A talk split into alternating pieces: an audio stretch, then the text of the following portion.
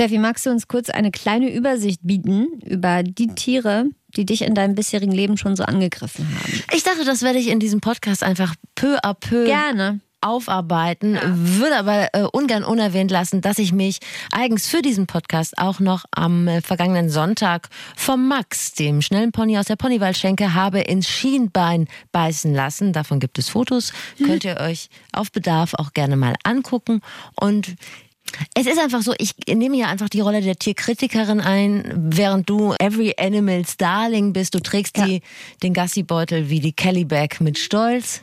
Tiere schicken mir Freundschaftsanfragen bei Instagram. Aber es unterscheidet mich nicht von dir und auch nicht von allen anderen, denn wir alle laufen Gefahr, in waschechtes Handgemenge mit Tieren zu geraten, in unserem ganz normalen Alltag. Und was ihr dann macht, wenn das passiert, das erfahrt ihr jetzt. Das ist absolut keine normale Frageplattform, aber hier wird zu jeder Frage eine Antwort geboren. Das ist das Sprungbrett, durch das ihr zum Verständnis kommt.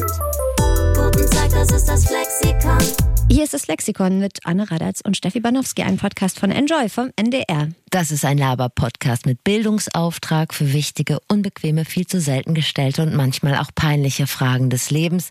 Und die wollen wir beantworten mit Hilfe von Leuten, die es wissen müssen. Und kurz bevor es vor Aufregung wieder untergeht, wollte ich noch sagen, wie happy wir sind, dass ihr euch ähm, alle so beteiligt an der der Längenfindung unseres Intros, sowohl über unsere E-Mail-Adresse flexikon.ndr.de oder über unseren Insta-Account, ob ihr lieber das lange oder das kurze Intro wollt. Und wir sind noch nicht fertig mit der Meinungsbildung. Wir sind hier kein Podcast für Kurzschlussreaktionen oder so. Wir freuen uns über jede Nachricht. Zu jedem Thema eigentlich. Und das ist hier die Frage. Tiere, was mache ich, wenn die angreifen? Wir haben einfach festgestellt, dass es auch in unserem schönen Mitteleuropa Situationen gibt, in denen wir Tiere ausgeliefert sind und nicht so ganz genau wissen, was mache ich denn jetzt? Da ist irgendwie so ein kleiner Mastiff und der holt einem vom Fahrrad und der will aber eigentlich nur spielen. Äh, also laut Selbstauskunft des Halters. Des Halters. Na, wir müssen es wirklich nochmal unterscheiden, dass hauptsächlich du von Tieren angegriffen wirst und ja. wurdest bisher. Ich bin ähm, noch mit blauen Auge davongekommen.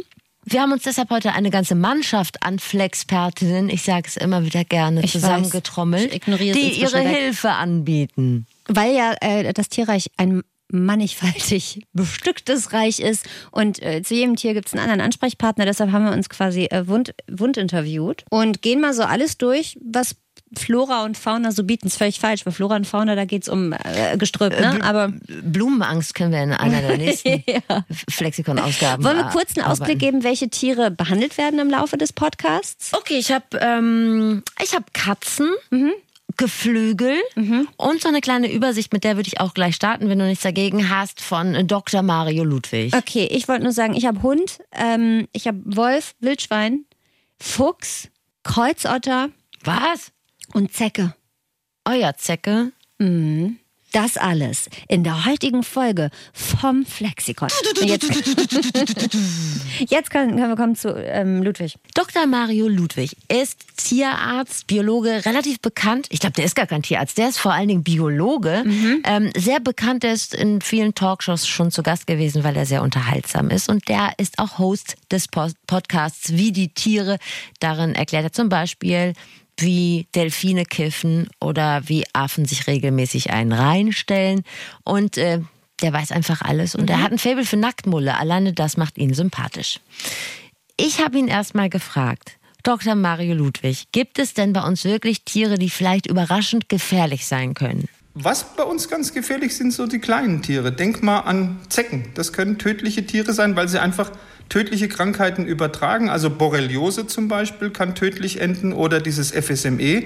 Zecken sind für mich das gefährlichste Tier Deutschlands. Ja? Wer hatte im Herbst doch eine wunderschöne Borreliose? Ja, du. So, wie war, wenn, wie war das? Was war das für ein Look and Feel für dich? Das ist so ein roter Kreis, der sich mhm. in dem Fall um den Zeckenbiss drumherum geschlängelt hatte.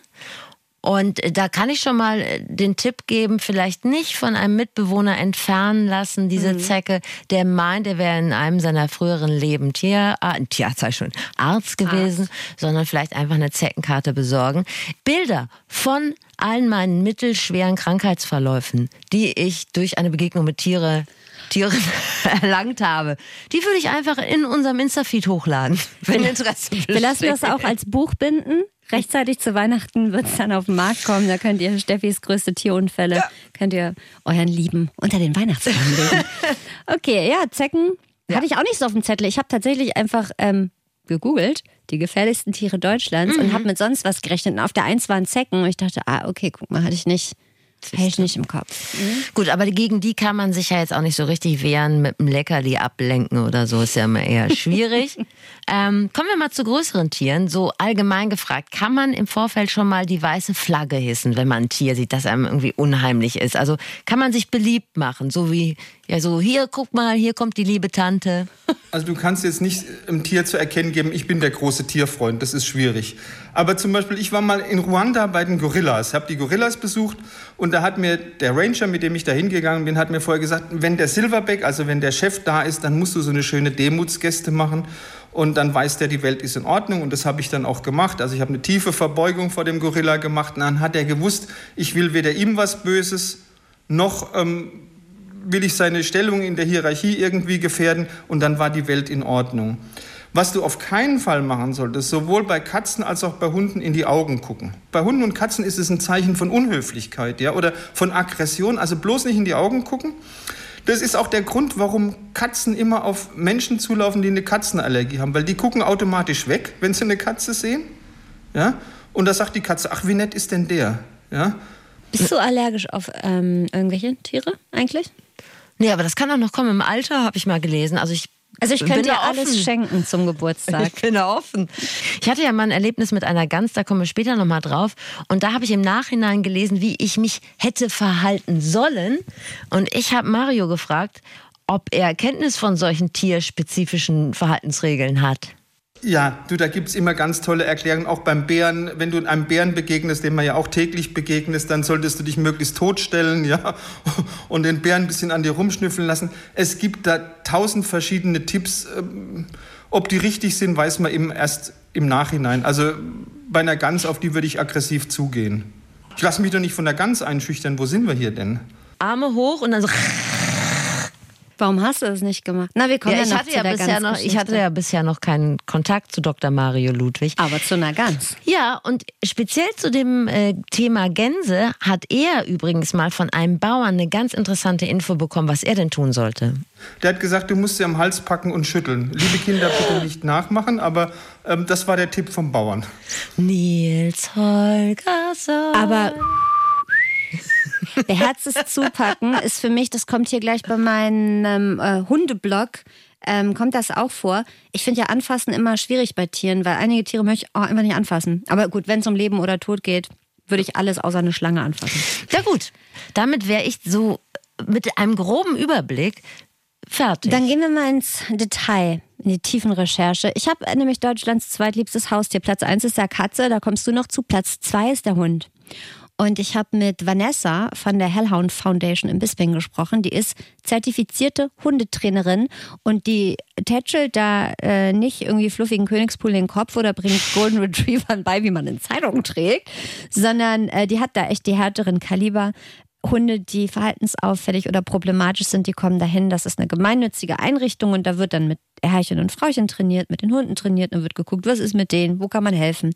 Es ist Steffi, es ist wie Verhaltenstherapie nur auf vier Beinen. Anger Management? Anger Management okay. für Hunde. Nun sind Hunde per se ja meine besten Freunde. Dir würde ich eher so äh, Kategorie flüchtige Bekannte zuordnen.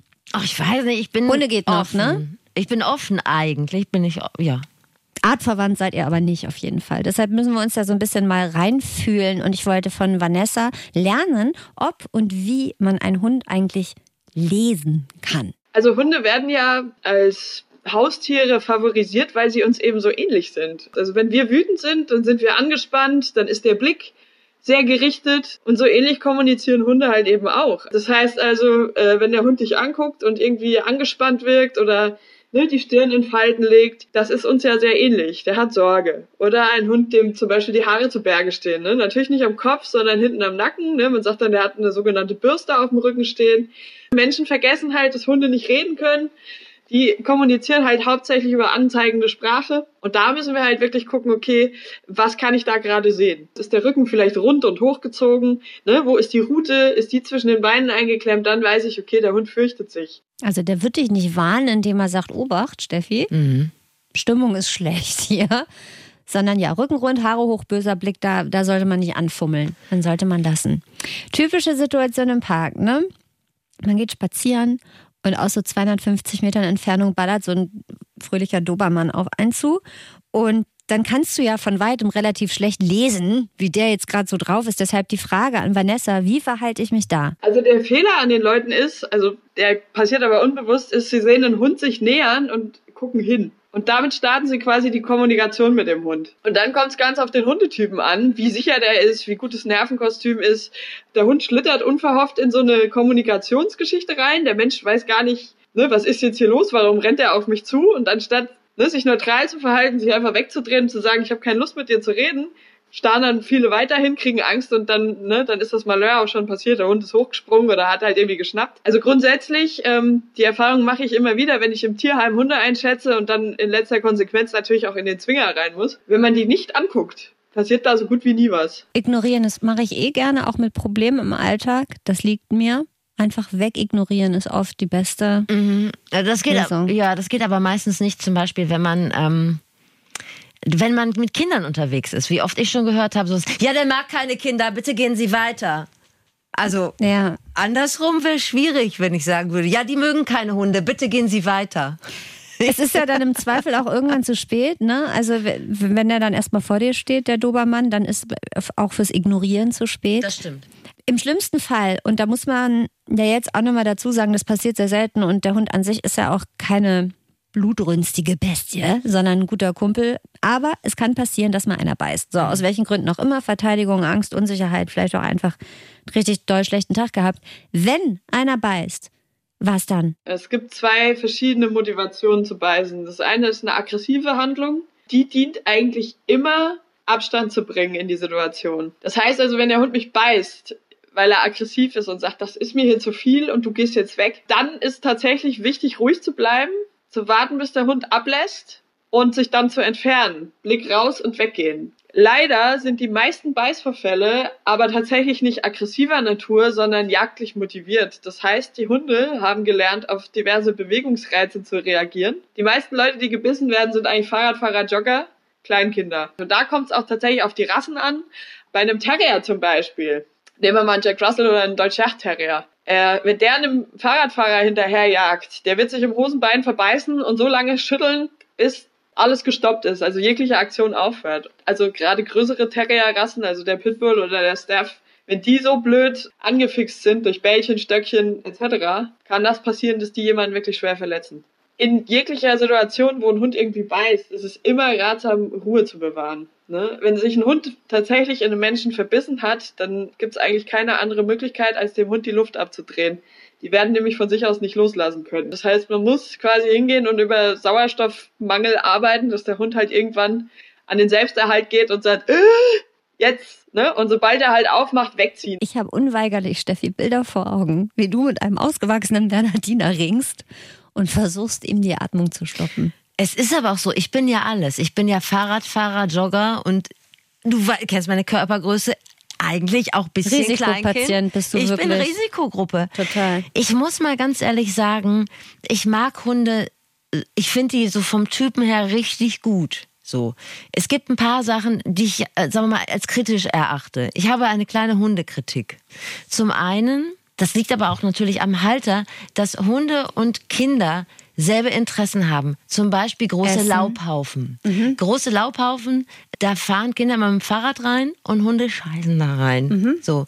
Und ich weiß nicht, ob du schon mal Also, aber im Herbst mit einem mit einem Laufrad an so einer Tankstelle gehalten hast und das mehrmals die Woche mit einem Hochdruckreiniger gereinigt hast. Nee, aber ist dein Wunsch, weil du richtest dich ja gerade direkt an die Hunde, dass die vielleicht auch lieber mit dem Laufrad in den, in Laubhaufen fahren, statt reinzukacken?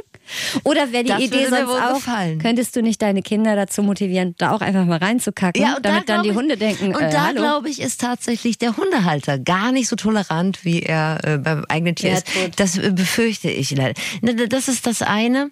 Das andere, ähm, ja, das macht mir richtig Angst, was äh, deine Flexpertin gerade erzählt. Aber das passiert ja nicht so häufig. Das passiert wirklich äußerst selten. Also am Ende wollen sie ja nur spielen. Das weißt du ja.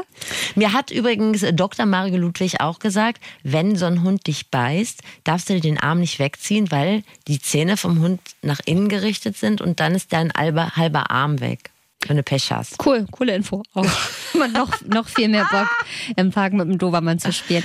Also danke an, äh, an Vanessa von der Hellhound Foundation, die übrigens noch Hellhound, so nie, es. noch nie mal richtig krass angegriffen oder gebissen wurde. Ich glaube auch, ich möchte jetzt die ähm, Hunde an sich und die Hundehalterinnen aus dieser Imagekrise rausholen. Grundsätzlich glaube ich, der überwiegende Teil der Hunde und Hundinnen sind richtig nett und richtig gute Partner in Crime. Jetzt kommen wir allerdings zu einem Tier. Wir haben mich ja als Nee, ich großen noch einen. Tierfre- Ach so, ah, du hast noch was zum Hund. Ich ne? habe noch was zum Hund, denn es gibt eine, da sagen wir mal, ich dachte immer, das wäre so ein ur- urbaner Mythos, dass Hunde Angst riechen können. Und da habe ich Dr. Mario Ludwig, um auf den nochmal zurückzukommen, Ja. gefragt, stimmt das? Ja, das können die. Also äh, Hunde können ja generell toll riechen, ja.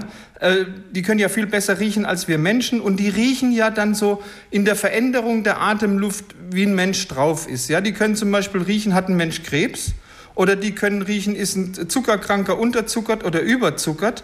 Und die können tatsächlich auch Angst riechen. Also da gibt es ernsthafte wissenschaftliche äh, Untersuchungen dazu.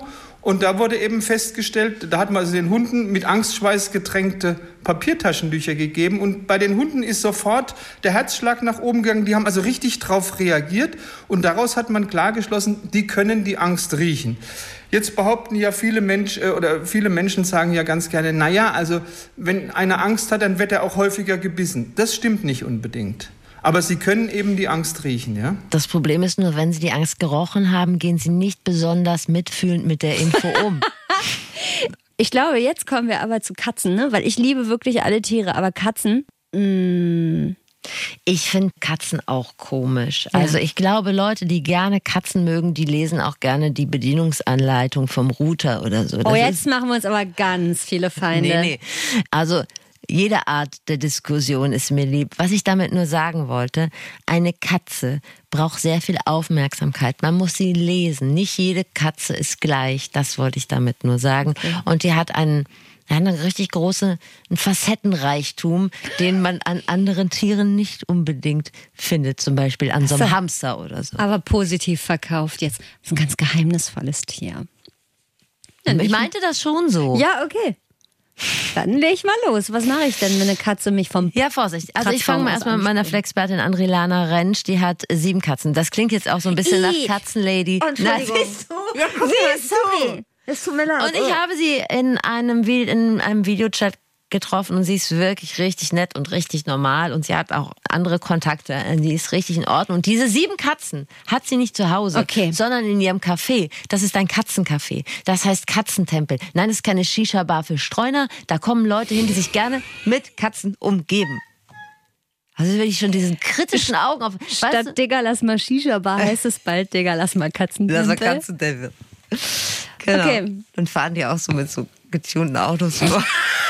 Da riecht's auch überall nach so Apfel und Zimt. Und Jetzt hör auf.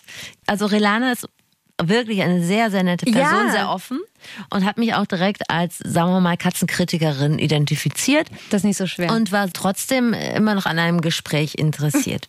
Also sie hat diesen Katzentempel in Hamburg und da äh, sind halt viele Katzen und es gibt viele verschiedene Menschen, die da ein- und ausgehen. Habe ich sie gefragt, kommt es da zu körperlichen Zwischenfällen? Also, ich sag mal so, bevor eine Katze dich kratzt, muss einiges passiert sein. Wir haben auch nur eine, die dann mal einen zuhaut, aber das ist so, wenn die, äh, die machen das eigentlich nicht von sich aus. Also, wenn du sie bedrängst, wenn du irgendwas gegen ihren Willen tust, aber ansonsten würde eine Katze in meinen Augen, wenn die nicht gerade psychisch komplett gestört ist durch wahrscheinlich auch wieder Menschen oder irgendwelche Erfahrungen, sowas im Traum nicht machen. Es ist ja so, dass Leute, die sich sehr mit ihren Tieren auseinandersetzen, jetzt grundsätzlich auch die in Schutz nehmen, da müssen wir, glaube ich, Ja. das ist halt so. Und wir kennen uns ja, da sind sieben nette Katzen, die achte ist der Hannibal Lecter unter den Katzen und an die geraten wir einfach. Aber wichtig beim Erstkontakt, wie bereits gelernt, nicht in die Augen gucken. Und dann wäre noch Folgendes wichtig. Dass du die nicht erschreckst und dass du auch nicht von hinten kommst, sondern eher von vorne dich zeigst, mit der Hand hingehst, mit denen auf eine Stufe dich, äh, vielleicht sogar auf eine Höhe mit denen bewegst, ne? Und vielleicht noch eine interessante Sache, weiße Tiere sind ganz oft, das sind ja Albinos und die haben noch viel öfter dieses, dass die gehörlos sind und schnell schwerhörig werden, ne? Und dann sind die natürlich noch schneller schreckhaft. Dann kannst du auch, es gibt auch diesen Sprech, also so ein bisschen höhere Töne und Hallo, ne? Und keine Ahnung, sowas kannst du gerne, wenn du dich traust. Und wenn es so eine Zurückziehkatze ist, setz dich erstmal aufs Sofa oder wo du auch immer platziert wirst von deinem Gastgeber und äh, check die Lage. Und wenn das eine ist, die so ein bisschen draufgängerischer ist, kannst du dich auch leicht in die Richtung bewegen. Ganz wichtig ist nicht einfach auf den Arm nehmen. Finde ich nie so cool, weil man kennt das Tier noch nicht. Wenn man es dann ein paar Mal kennt und man weiß, die mögen das, kann man sich auch daran trauen. Ähm, aber es mögen nicht alle Katzen. Und dafür muss man das Tier ganz persönlich ein bisschen schon kennen. Ne?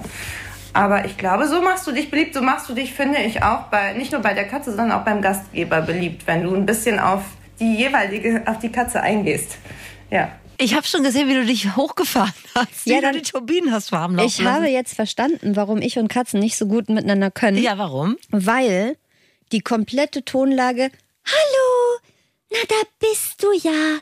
Na, wer bist denn du? Das ist nicht mein Ding. Und was mich auch irritiert hat, warum soll ja ich nicht mich machen. auf die Augenhöhe der Katze, auf Körperhöhe der Katze mit ihr bewegen? Also soll ich mich dann wirklich, also wenn, um, damit eine Katze mich mag, muss ich mich hinknien? Das macht ja für mich auch, macht vor allem für dich auch keiner. Also, Ja, ja, man kann da nicht auf Gleichberechtigung pochen, nicht sagen, ja, das hätte ich dann aber auch gerne von dir. Ja. Die Katze ist schon der Game Maker. So. exakt. Aber ich glaube, das finden ja viele Leute auch interessant. Die wollen halt einen Partner, der sie führt. Und fordert, ja, Deutschlands liebstes Haustier. Ich habe es extra nochmal recherchiert, weil ich irgendwie automatisch dachte, ja, ja, der Hund. Aber es haben natürlich mehr Leute Katzen, weil es auch einfacher ist, eine Katze zu halten als ein Hund. Zeitlich äh, weniger aufwendig kann man auch irgendwie als Single oder wenn man nicht viel zu Hause ist oder so, geht es problemlos. Deshalb doch deutlich mehr Katzen. Die Deutschen lieben ihre Katzen. Es ist auch für mich okay. Ich will nur keine haben. Wenn ihr meine übrig habt, nicht zu mir. Ihr könnt sie Steffi bringen. Alle. Könnt all eure Katzenbabys zu Steffi bringen. Gut, jetzt wollen wir nochmal auf dich eingehen. Es will nicht jeder den ganzen Abend so eine Katze an der Backe haben. Stell dir vor, du hast einen neuen Freund und der hat dann eine Katze. Übrigens, ich habe eine schöne Geschichte dazu. Ja. Ich habe früher Parterre gewohnt. Und dann. Herre Wie sagt man das denn sonst? Nee, das ja, hast gut- unten mit Garten. Ja, Parterre gewohnt, Da habe ich. Parterre gewohnt. Ja. Und dann hatte ich einen neuen Freund. Ja. Es bahnte sich was an und wir saßen an meinem Tisch. Und dann dachte ich, was macht der denn da unterm Tisch? Und dann guckte ich so, also er bewegte immer so den Arm und dann dachte ich schon so, oh, der ist wunderlich. Der ist wunderlich. Und dann guckte ich so und, und dann saß eine Katze auf seinem Schoß. Und ich sagte, ach, sehr schön, du hast ja eine Katze da. Er so, ja, ich dachte, das ist deine Katze. Ich so, nee, ich habe keine Katze. Ich krieg richtig Gänsehaut am ganzen Körper. Also, aber das ist auch. Hätte auch eine andere Wendung nehmen können. Aber ja. gut, also pass auf. Es Ja. ist ja so, du kann ja sein, dass du mal jemanden kennenlernst, entfernt, einen entfernten Bekannten, den musst du halt besuchen und dann sitzt du da halt eine Katze und du willst sie aber so ein bisschen loswerden. Und dann habe ich Rilana gefragt, wie werde ich die denn los, ohne dass sie mir direkt eine zischt? Ja, also man kann der Katze das schon zeigen. Also meistens ist es ja bei Katzen interessanterweise so, meine eine Freundin mag nicht so gerne Katzen und die findet sie natürlich brillant. Also zu der möchte sie immer unbedingt auf den Schoß. Wenn das wirklich einfach nicht dein Ding ist, kannst du entweder den Besitzer fragen. Also ich nehme Serena gerne dann zu mir, wenn, wenn meine Freundin Julia sagt, nee, bitte. Ähm, oder du gehst vorsichtig mit der Hand wegschieben, geht natürlich auch. Und der Katze signalisieren, ich habe da keinen Bock drauf. So rum ist es natürlich auch möglich, ne? Das Dr. Bob-System. Ich liebe den Satz. Wenn mal jemand ein Buch schreibt über uns beide, soll es heißen, vorsichtig mit, der Hand Mit wegschieben. dem Handrücken. Mit dem Handrücken wegschieben. Vorsichtig mit dem Handrücken wegschieben. Dr. Bob ist übrigens Ja. kein Arzt. Ich wollte es nur mal gesagt haben. Das, Und hat mir er Dr., hasst Tiere. das hat mir Dr. Mario Ludwig gesagt. Der ist Arzt. Der ist das. Gut, ich sag mal zusammenfassend, Katzen kein Angstgegner, aber auch nicht direkt jemand, mit dem man gerne Pferde stehlen möchte. Okay. Kommen wir zu meiner nächsten Expertin. Mach es doch, wie du willst. Ja, ich habe mit äh, Bärbel Roggeschick gesprochen. Die äh, ist vom NABU Artenschutz. Die ist die Diplom-Biologin und egal ob äh, Wald, Wiese, Federvieh, Insekten, Reptilien, die kennt sich wirklich mit dem ganzen Tiertralafit, die kennt die sich aus. Und im Gespräch haben wir einfach mal so ein paar gängige Tierarten abgekaspert, die uns im Alltag begegnen könnten, je nachdem, wo man sich so aufhält natürlich. Wir fangen an mit dem Wildschwein, Steffi. Ähm, beziehungsweise noch größere Eskalationsstufe, eine frisch gebackene Wildschwein-Mama. Hat er nicht letztlich in Hagen eine Wildschweinmama auf dem Sofa gelegen bei irgendwelchen Stimmt, Leuten? habe ich auch bei Insta Ja. gesehen. Da, so sehen sie aus, wenn sie friedlich sind. Das passiert aber nicht so, wenn man im Laub- und Mischwald mal so eben dazwischen gerät, zwischen Wildschweinmama und der Nachwuchs. Also, was tun, wenn ich beim Pilze sammeln ein Wildschwein inklusive Nachwuchs treffe? Also man sucht sich am besten den nächsten Baum aus.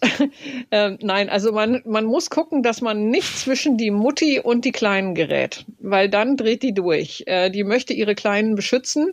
Und da die Mütter auch schon ganz schöne Ausmaße erreichen können, also die können durchaus 100 Kilo und auch einiges schwerer noch werden, würden die einfach einen zur Seite schubsen, man würde schwer verletzt werden unter Umständen, die können auch beißen, die haben ordentliche Hauer, aber die möchte eigentlich zu ihren Kindern.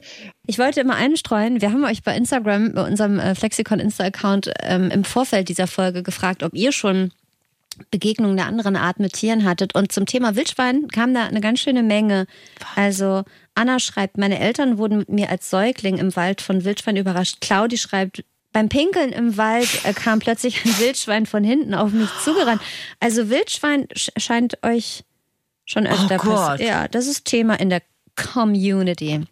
Also so viel zum äh, Wildschwein. Kommen wir zum nächsten Fall, der unwahrscheinlich, aber nicht unmöglich ist. Was, wenn ich einen Wolf treffe? Es gibt knapp 160 Wolfsrudel in Deutschland.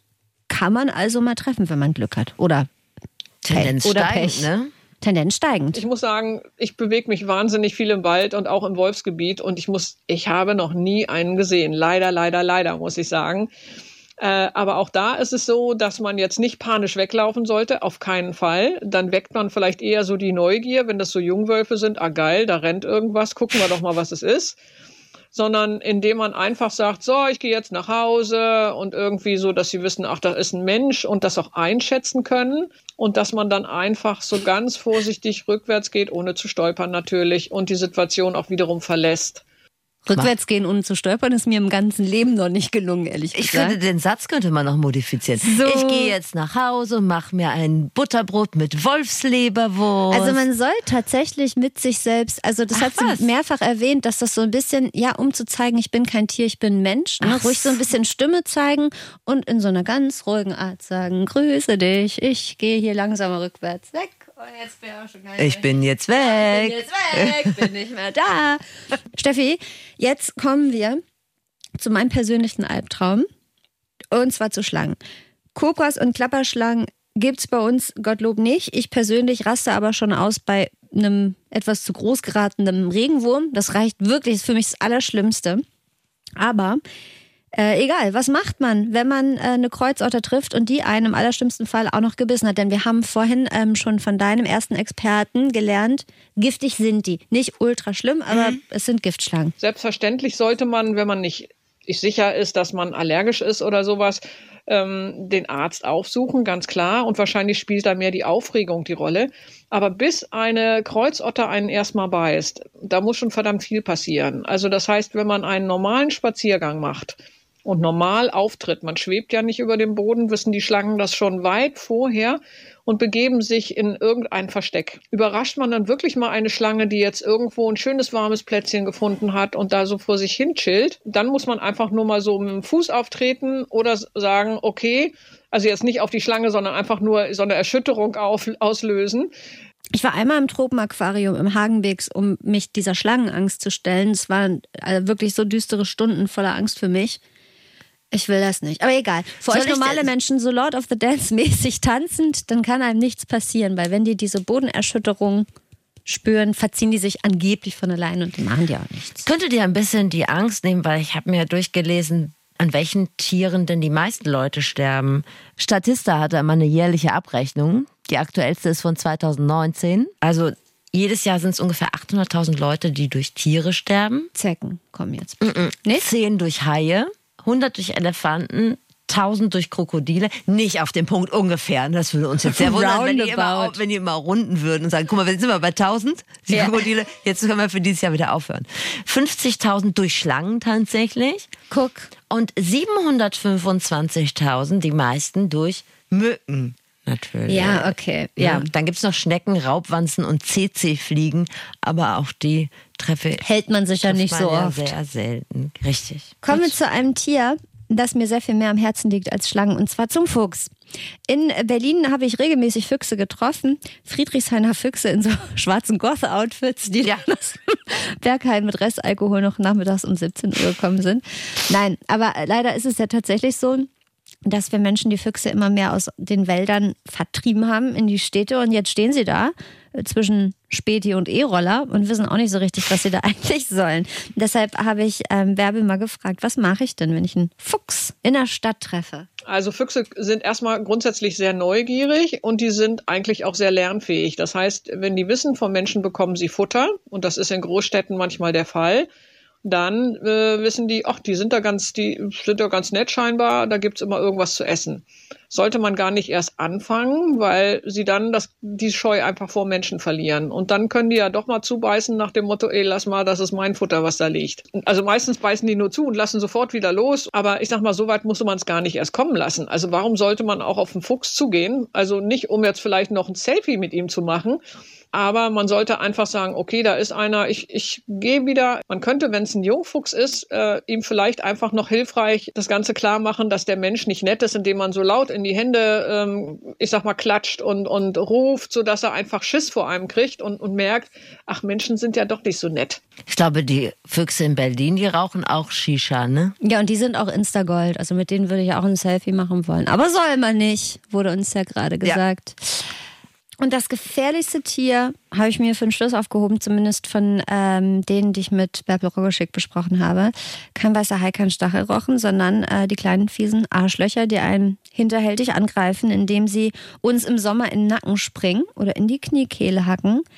Es sind äh, die Zecken, Steffi. Über deine Erfahrungswerte haben wir schon gesprochen. Deshalb die Frage, was machen? Also grundsätzlich ist erstmal schon mal äh, gut, wenn man die Wege nicht verlässt. Wenn man einfach querfeldein geht, dann ist die Gefahr sehr groß, dass man Zecken irgendwo hängen hat, aber auf den Wegen in der Regel nicht. Trotzdem sollte man sich immer absuchen, wenn man irgendwo über eine Wiese gegangen ist oder an einem Waldrand lang. Und ich finde es eigentlich immer ganz gut, wenn man helle Klamotten anhat. Klar, die werden eher dreckig, aber da sieht man eine Zecke eher drauf. Ähm, einige Leute schwören drauf, dass man eben zum Beispiel Lavendel oder irgendwelche Duftstoffe vorne auf den Schuh tropft. Okay, das kann man machen. Vielleicht fühlt man sich da noch besser. Es gibt Menschen, die eher von Zecken angezogen werden oder ja, die eher von Zecken befallen werden als andere. Das hat wohl was mit Körperausdünstungen zu tun.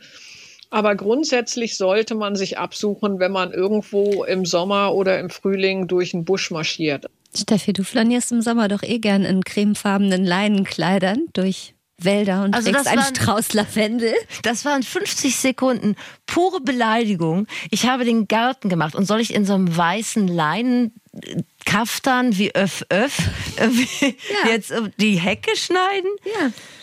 Danke. Danke. Ende. Danke, Ende. Ja, das war's von äh, Bärbel äh, Rogoschik. Danke für diese ganzen Infos. Die kennen wirklich alle Tiere. Ja, Wahnsinn, was die alles weiß. Ja, ne?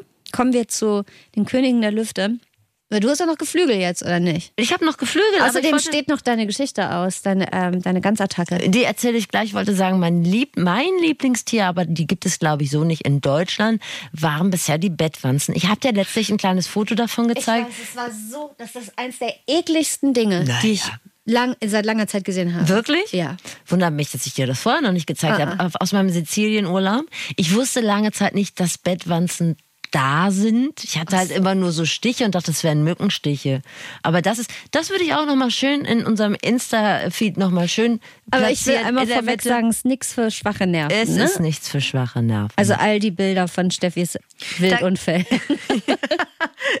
jeder Pathologen Account bei Insta stinkt dagegen ab, gegen das, was ich am Fuß bei mir trug. Ich habe übrigens immer noch Narben. Die Sache ist jetzt dreieinhalb Jahre her. So, weiter geht's mhm. äh, mit dem Thema Geflügel. Mein ganz persönlicher Schicksalsmoment, der auch ein bisschen zu diesem Flexikon beigetragen mhm. hat. Also vorweg, alles, was von oben kommt, das lässt höchstens mal ein Andenken da als Dünnschiss oder so. Also da passiert eigentlich nicht viel, wenn irgendwelche Vögel über deinen Kopf hinwegfliegen. Und wenn es mal so eine Krähe ist, die gerade Nachwuchs hat, da hilft eigentlich auch nur, den Regenschirm aufzuspannen, hat mir Dr. Mario Ludwig gesagt, wenn man einen hat. Aber das passiert auch sehr selten. Wasservögel sind da mitunter schon ein bisschen bedrohlicher. Das hat vielleicht auch jeder schon mal gemerkt, der auf der Alster oder an irgendeinem Bach oder so mal mit dem Sub unterwegs war oder mit dem Paddelboot. Die können einen ganz schön, ja, die können einem Angst einjagen, weil die sind ganz schön groß. Ich habe äh, zu diesem kritischen Thema den Schwanenvater in Hamburg besucht. In Hamburg gibt es nämlich das Amt für Schwanenwesen, für alle, die noch nie da waren. Und Olaf Nies bekleidet das. Der ist äh, der Ansprechpartner für die rund 120 Schwäne auf der Hamburger Alster.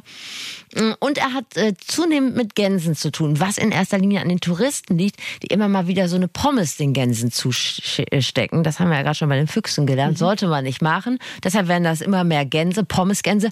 Und äh, wenn da jetzt ein Schwan oder eine Gans auf dich zukommt und dich zwickt, dann ist das eher selten der Beginn einer knallharten Auseinandersetzung.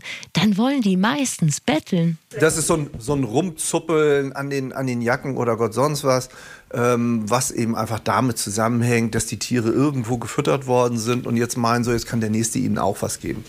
Also einen tatsächlichen Angriff eines Schwanes, das werden Sie aber sehr, sehr deutlich merken. Da ist richtig Bewegung drin, da ist richtig Kraft drin, aber die haben eine so, so hohe Reizschwelle, ähm, dass Sie das also in normalen Fällen gar nicht erleben werden hier.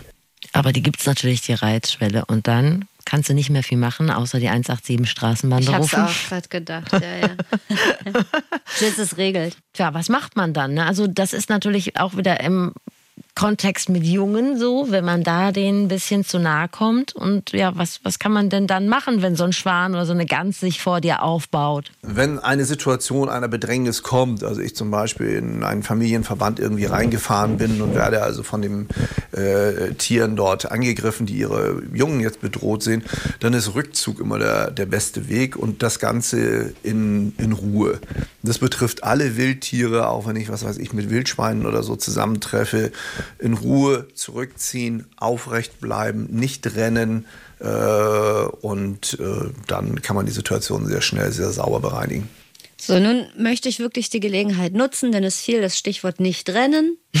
Und das ist, glaube ich, der richtige Zeitpunkt, um einmal zu deiner genau. Geschichte zu kommen. Ich habe ja eine andere Erfahrung gemacht. In Köln war das am Decksteiner Weiher. Da war ich joggen und dann habe ich so aus der Ferne noch so einer netten Gans so freundlich zugezwinkert, einmal gewunken, habe ich gar nicht, aber die war auch relativ weit weg und bin dann weitergelaufen und dann hatte ich die auch schon im Rücken hängen.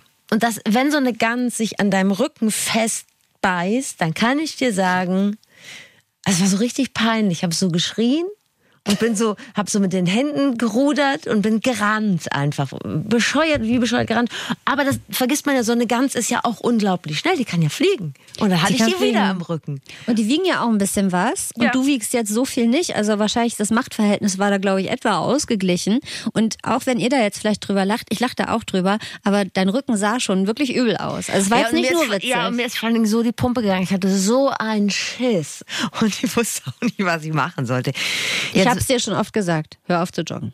Ja, aber in dem Fall, also da war es ja jetzt auch zu spät. Und ich weiß ja jetzt, was ich machen soll, weil es war eine Nilgans. Das ist eine ganz besondere Gans.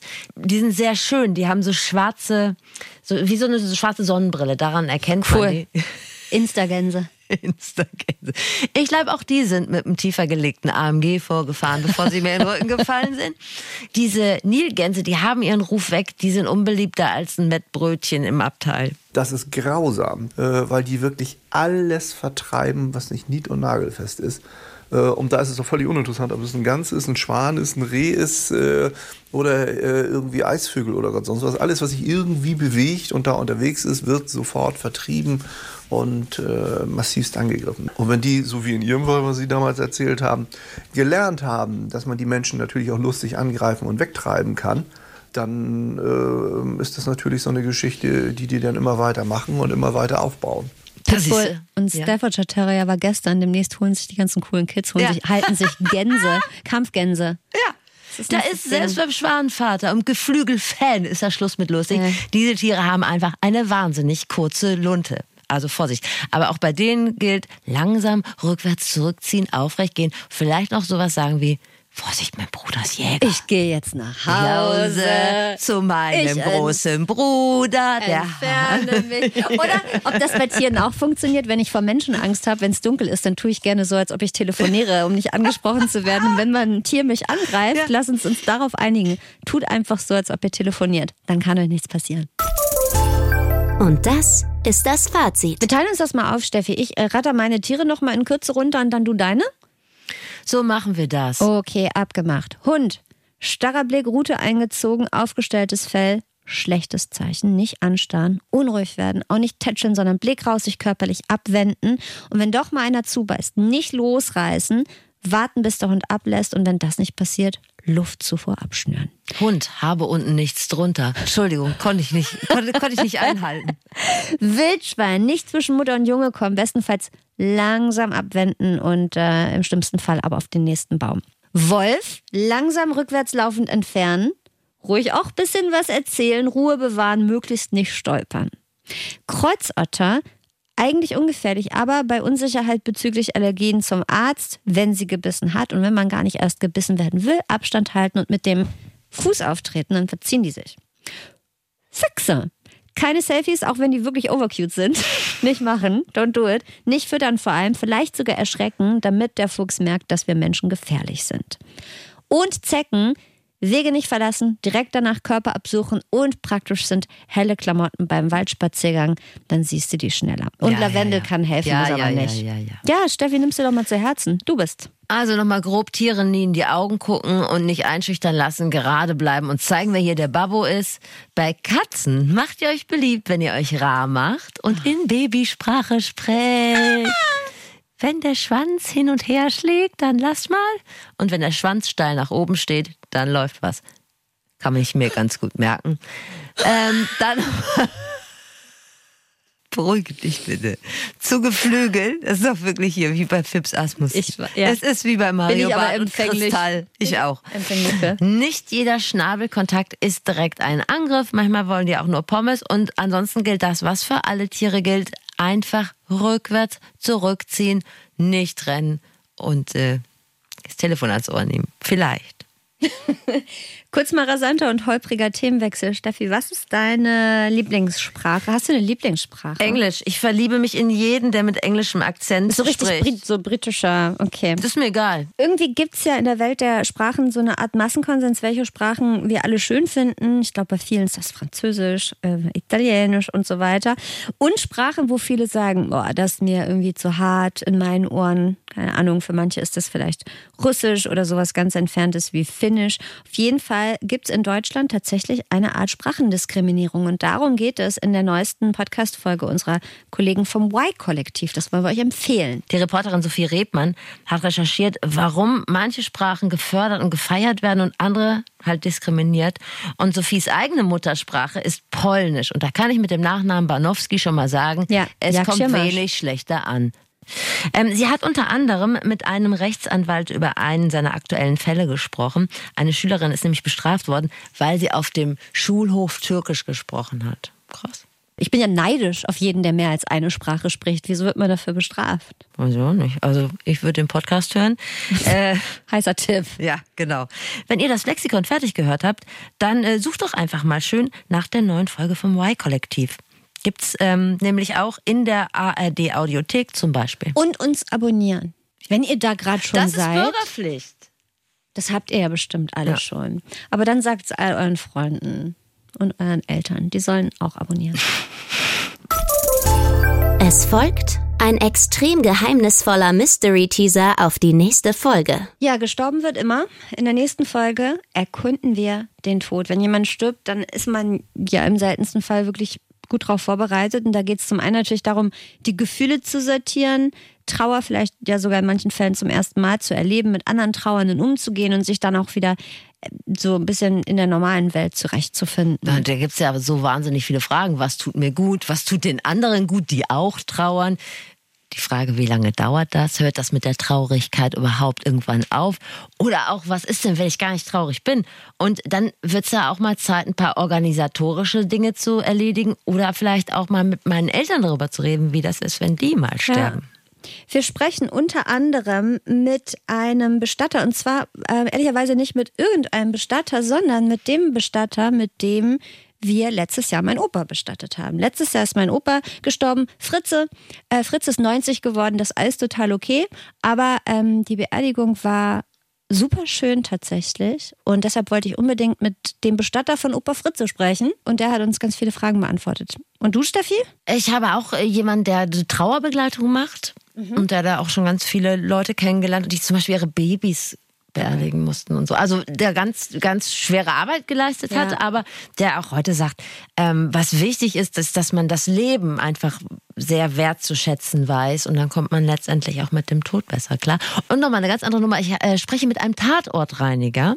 Äh, ich glaube sogar mit dem bekanntesten Tatortreiniger. nee, aber der hat Schotti be beraten in ah, seiner ah, Arbeit tatsächlich, cool. genau. Und der hat dann nochmal einen ganz anderen Zugang zum Thema Sterben sollte auch ich mal nicht mehr sein. Anne, was möchtest du, wo soll ich dich im Testament eintragen?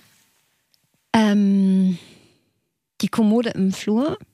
Die, oh, die ist kaputt. Das Lindsay Lohan-Bild. Ah, ja.